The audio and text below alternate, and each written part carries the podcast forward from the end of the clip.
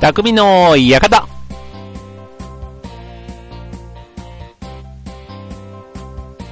はい、というわけで、えー、始まりました、匠の館。パーソナリティの川崎匠です。えー、今日は5回目の放送です。はい、ということでこんばんは。えっ、ー、と、毎週木曜日、えー、0時の配信の番組となっております。はい、ということで、えー、匠の館、匠な話題、匠な人物、匠な出来事、えー、ご紹介していきたい番組です。はい、えー、っと、今日はですね、まあ秋もね、なんかもうすっかり最近秋っぽくなってきましたので、まあ秋といえば、なんでしょう、まあ月並みですけど、こう芸術の秋とかね、こう勉強の秋とかって言うんですかね、まあ文化の秋、うん、スポーツの秋、ね、いろんな食欲の秋、ね、たくさんありますよね。で、えっ、と、そんな中でね、えっ、と、最近僕が注目しているというか、あの、前にも言ったかもしれないんですけど、僕はあの、ここ3年ぐらい、あの、ランニングをしてまして、で、まあ、その流れでですね、マラソン大会に年間にいくつか出てるんですよ。で、まあ、えっと、一昨年2年前にフルマラソンであの、ホノルルに出ようって言って、で、ホノルルのフルマラソンを走ったのを機に、まあ、去年、今年と、まあ、フルマラソンも年に1回ぐらいのペースでは走ってるんですね。で、そうするとね、やっぱりこう、知らない土地とかに行くのもなんか、ただ普通に行って、まあ街歩きっていうのも確かに楽しいんですけど、まあ一つなんか目標を持っていくっていうのがね、なんかこう知らない街に行くの、行く楽しみにもなったりして、っていうことでね、今あの、マラソン大会を探しながらもどこに旅行に行くかなみたいな、なんかそんな感じで、あの、全国の大会をそういう意味では見てたりするんですけど、そんな中でね、今度あの、この秋に、えっと、ハーフマラソンに先日申し込みまして、その行き先というのが、横浜なんですね。横浜マラソンというのが11月の29日にございまして、はい。で、これがね、またすごい人気のある大会なんですよ。で、えっとね、9月の1日から申し込みが始まったんですけど、もう当日でほぼ、ま、満員になったんですかね。定員だ。定員だ。満員じゃん。定員ですね。定員になったそうで、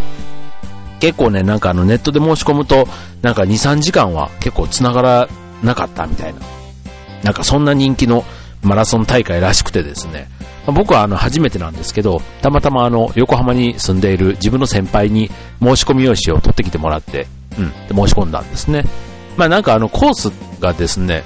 あの山下公園がスタートで、こう、なんていうんですかね、こう港の見える丘公園の、ま、近くですかね。まあ特になんかね、あの、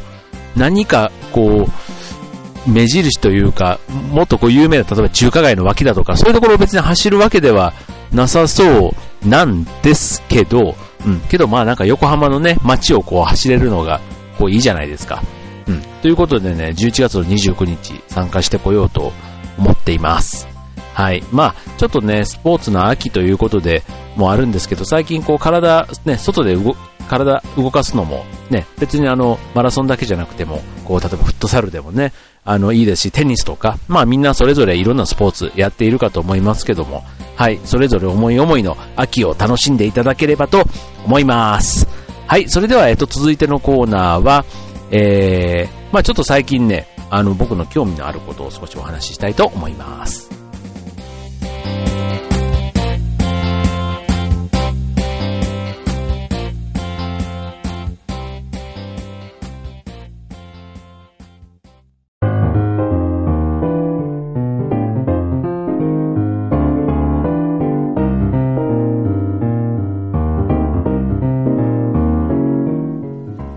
はい、ということで、えー、匠の館、続いてのコーナーですけども、えー、まあ、匠の館ということで、えー、っと、まあ、さっき、えー、秋が始まって、まあ、食欲の秋なんていう話もしましたけども、あのね、僕あの、食欲といえば、あの、僕の住んでいるこの船橋市というところが、意外とね、あの、農家というか、あの、農園が多いんですよね。その中でもあの、果物の農園が多くてですね、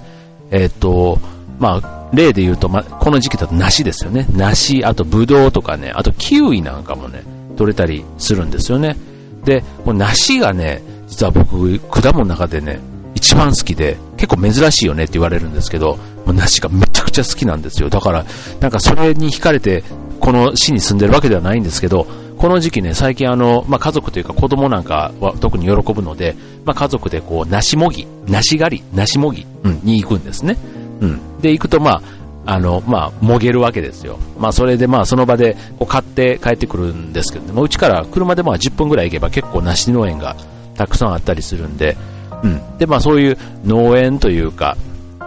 もう近くにあって、なんかやっぱりこう今住んでる街はいいなぁなんて思ったりはするんですけど、あの、この農園といえば、あの、今年ね、春先から、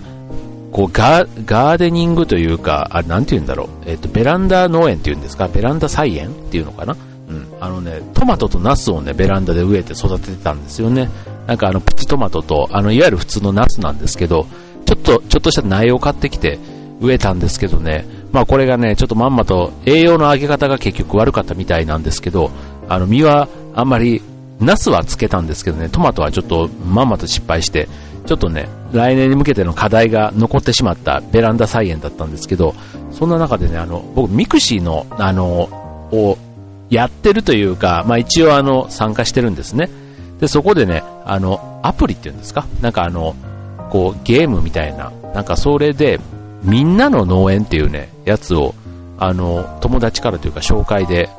あの、なんか紹介されて、なんか自分の農園をね、 mixi というか、まあパソコンの中でなんですけど、あの、やることになったんですよ。でね、まあなんか、なんて言うんだろう。あの、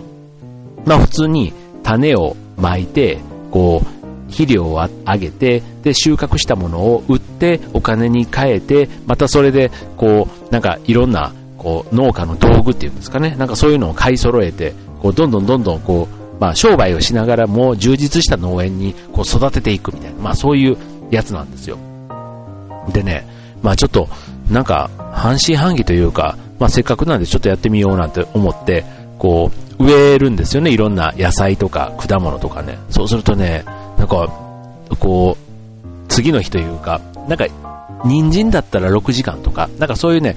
あの、農作物によって育つ時間というか収穫の借り入れ時みたいなのがあって、こう、ほっとね、虫が湧いたりだとか、なんかこう、お天天気が良かったりすると、こう左、左で水をちゃんとあげないと枯れるとかね、なんかまさにそういうあの、育成系のゲームなんですよ。なんでね、まだちょっと初めて、こう、数日というか、昨日、一昨日から始めたばっかりなんで、まだね、なんかあの、ちょっとしたブルーベリーの収穫をさっきちょっとやり終わったとこなんですけど、うん。こんなのも、あ、面白いなぁなんて思ってやってるんですよね。うん。でね、まあこれはちょっとあくまでバーチャルの世界ではあるんですけど、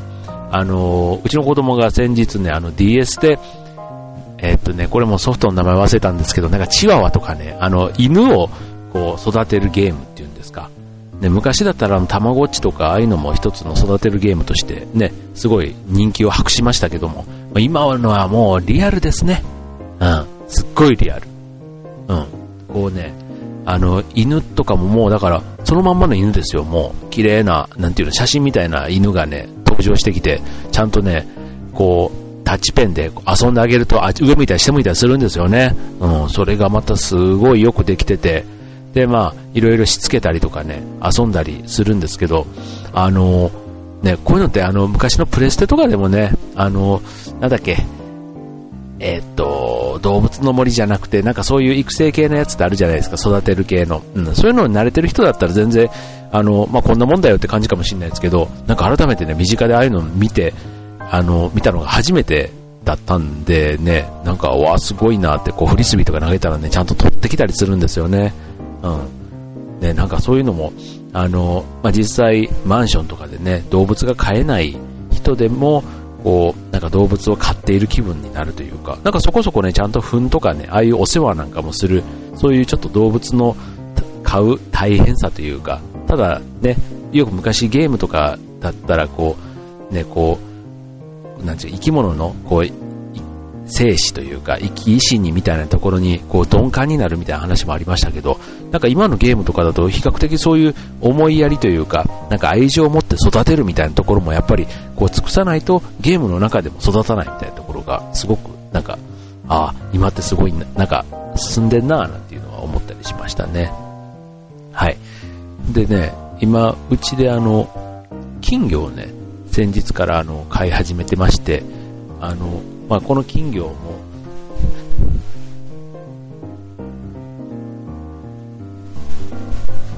はい。ということでね、ちょっとね、今ね、すいませんね。あの、家で録音しているとね、いろいろちょっとトラブルもありましてね。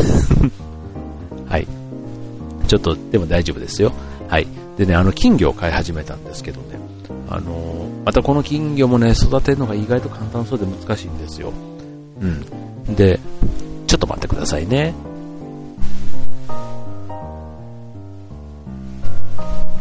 はい、大丈夫でしたね もう何やってんだって感じですね。はい。うん、で、金魚もね、あの、ちゃんとね、一応買ったというか、ちょっといただき物なんですけど、あの、水槽を買ってこう、ブクブクで、ね、育て始めたんですけど、なかなかこれがね、難しくて、またちょっとね、残念ながら何匹か死んじゃったりしてるんですよ。うん、なんかね、生き物はね、ま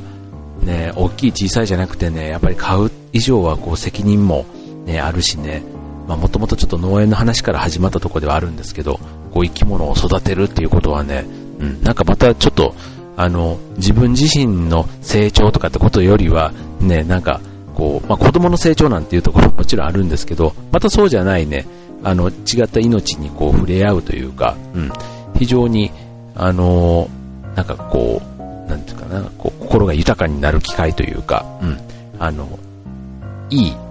勉強、体験をしてるなっていう、そんな気がします。まあちょっと今ね、そういう意味では生き物は、あの、本当の生き物ということでは、まあ金魚が我が家にいて、あとバッタもね、実はね、ベランダでいたというか、勝手に居ついてたんですけど、まあそんなね、生き物、小さな生き物たちとも触れ合いながら、はい、心豊かな生活を送っていきたいなと思います。はい、それではまた続きましては、えー、巧みな話題ということで、ちょっとね、あのー、昔の話というか、あのーちょっと自分の中での旬な年代の話を続いてはしたいと思います。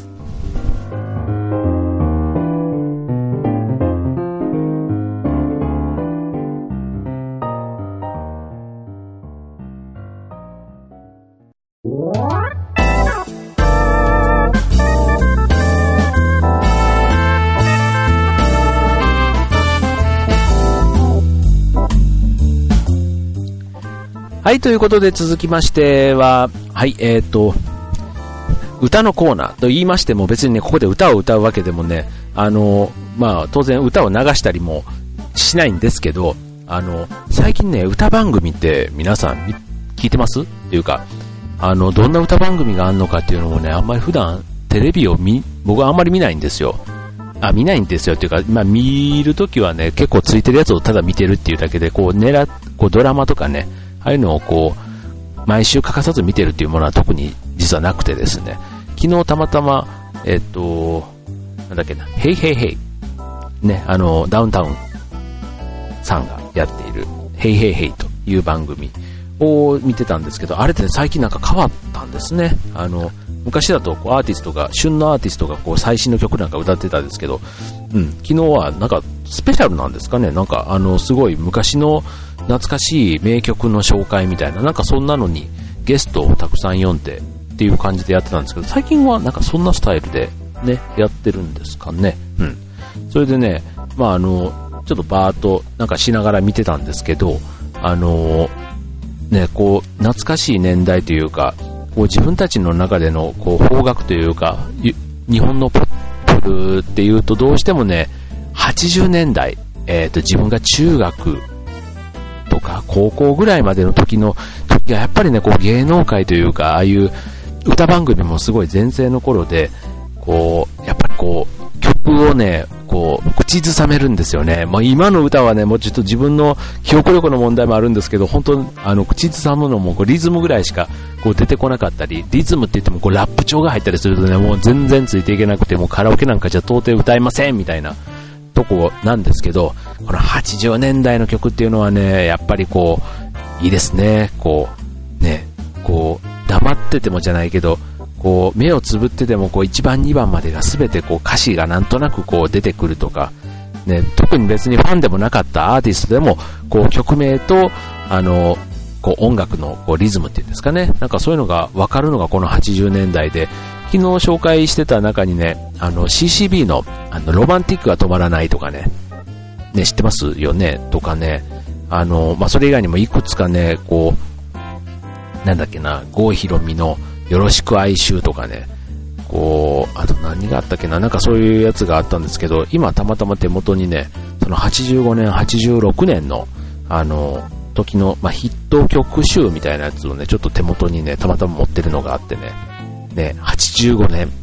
これで言うとね、恋に落ちてとかね、小林明子、あと、ボーイのテーマ、菊池桃子とかね、あと、セーラー服を脱がさないでおにゃんこクラブとかね、あとね、そして巡り合い、五木ひろしとかね、あと、翼の折れたエンジェル、中村あゆみとか、この辺1985年なんですね。うん。翼の折れたエンジェルってあれですよ、もう、あの、あれですよ、言われなくてもわかるかもしれない。あのビールのコマーシャルでね、もう最近またブレイクしてましたね。してますとかしてましたね。うん。なんていうのが85年でね。あとあの、卒業三部作って言われるのもこの年なんですね。あの、菊池桃子、斎藤由紀、尾崎豊。ね。こんな卒業三部作が出たのもこの1985年ということで、他にもね、もうあの、フラレ気分でロックンロール、トムキャットとかね、あと、ジュリアにハートブレイク、チェッカーズとかね。ね、なんかそういうのがね、この時代出てたということで、ね、なんか聞くとね、当時を思い出しながらも、うん、すごいね、なんか、こう元気だった時代というか、まあ、今も元気なんですけどね、元気なんですけど、こう中学高校の時のまたなんかこう、なんだろう、あの、よく女子だと箸が転、転げても転がってもおかしい年代、おかしくなる年代ですか？うん。なんかそんなのがまあ、男子である僕らでもね、なんかとにかくよく笑ってたなっていう感じがしましたけども。はい。で、86年。よく86年は、チャチャチャとかね、あとシーズンインザサンとか、あの、バレンタインキス、これね、2月になると流れますよね。あと、フォルペッシモ、ハウンドドッグ。ね。あとは、なんだろう、寿司食いね、渋垣隊。これもやっぱりあの、寿司のば、寿司番組になるとね、寿司食いねーっては歌ってしまいましたけども、あのね、流れたりするじゃないですか。で、あとは、ダンシングヒーローとかね、荻野目洋子ちゃんです。荻野目ちゃんですよ。はい。ね、もうそんな、あの、ヒット曲というかね、ほんとね、この85年、86年、もう80年代ってなんかこう、異様に、あの、歌を覚えてたというかね、なんか一般歌謡曲がすごく前世の時代だったかななんていう気がします。はい。あの、実はね、この年代の曲ね、すごい大好きでね、あの、語るとね、ほんとオタクみたいにちょっと喋れてしまうところがあるんですけど、うん、またなんかの機会にね、ちょっとあの、曲のエピソードなんかも含めて、えー、ご紹介したいと思います。はい、えーと、今日ね、ちょっと5回目ということで、あの、すいません、ちょっとあの、いろいろバタバタと中断というか途中 沈黙もあったりしたんですけども、そろそろエンディングが近づいてまいりましたので、えー、最後はまた、えー、今度の5連休にある公演のご紹介を最後させてもらいたいと思います。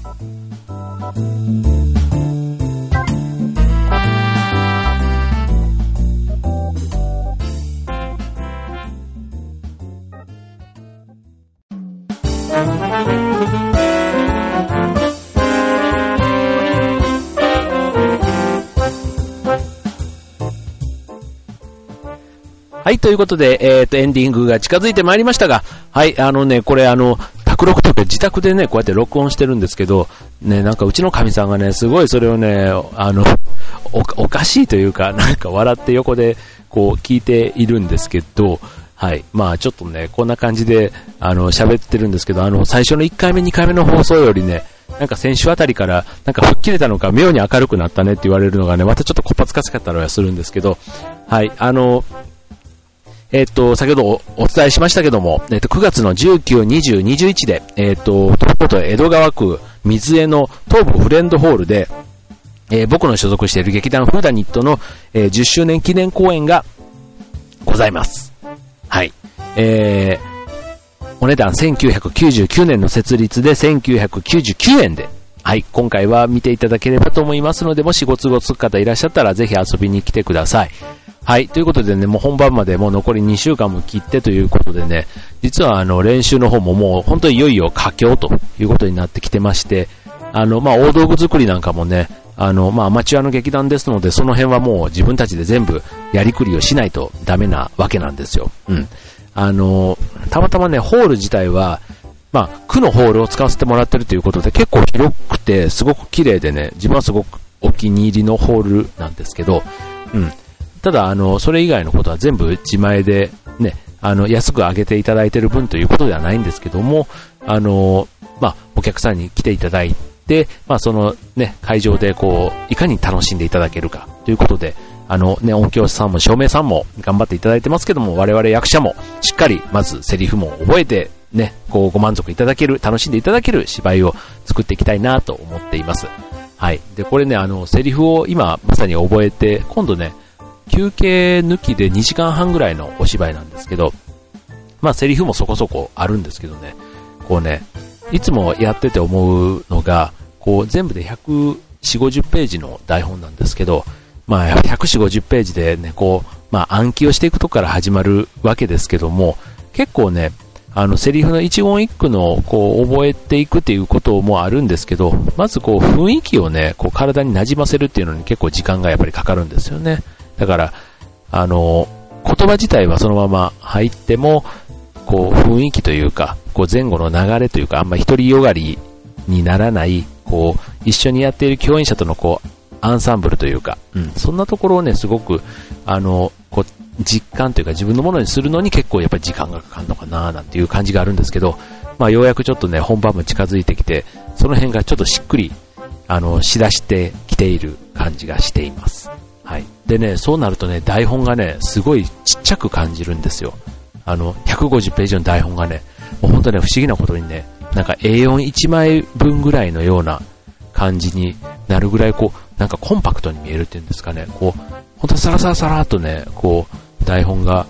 こう、なんか感覚的な話なんで、ちょっと分かりづらいかもしれないんですけど、そうなってくるとね、もう楽しくてしょうがないっていう、もう今はもうまさにそんな状態で、あの、細かいところまで今仕上げに入っている、そんな時期であります。はい、ということで、えっ、ー、と、今日も、えー、終わりの時間に近づいてまいりました。はい、えっ、ー、と、まあ、ちょっと涼しくなってね、まあ今なんてちょうどあの、半夜は長袖、昼は半袖でいいかなみたいな、そんなちょっとね、気温がこう、の、こう、暑い寒いが、ちょっとね、出やすい季節で、まあ風邪なんかもね、まあインフルエンザも流行ってますし、風邪もね、はい、あの、引いてる人もちょっといるみたいですしね、はい。まあこれからね、あの、その5連休、ね、それぞれ思い思いの予定も立てている方いらっしゃると思いますけども、え、まあ素敵な秋、えー、食欲の秋、運動、えー、スポーツの秋、それぞれの秋を皆さん楽しんでいただけたらと思います。それではまた来週お会いしましょう。バイバイ。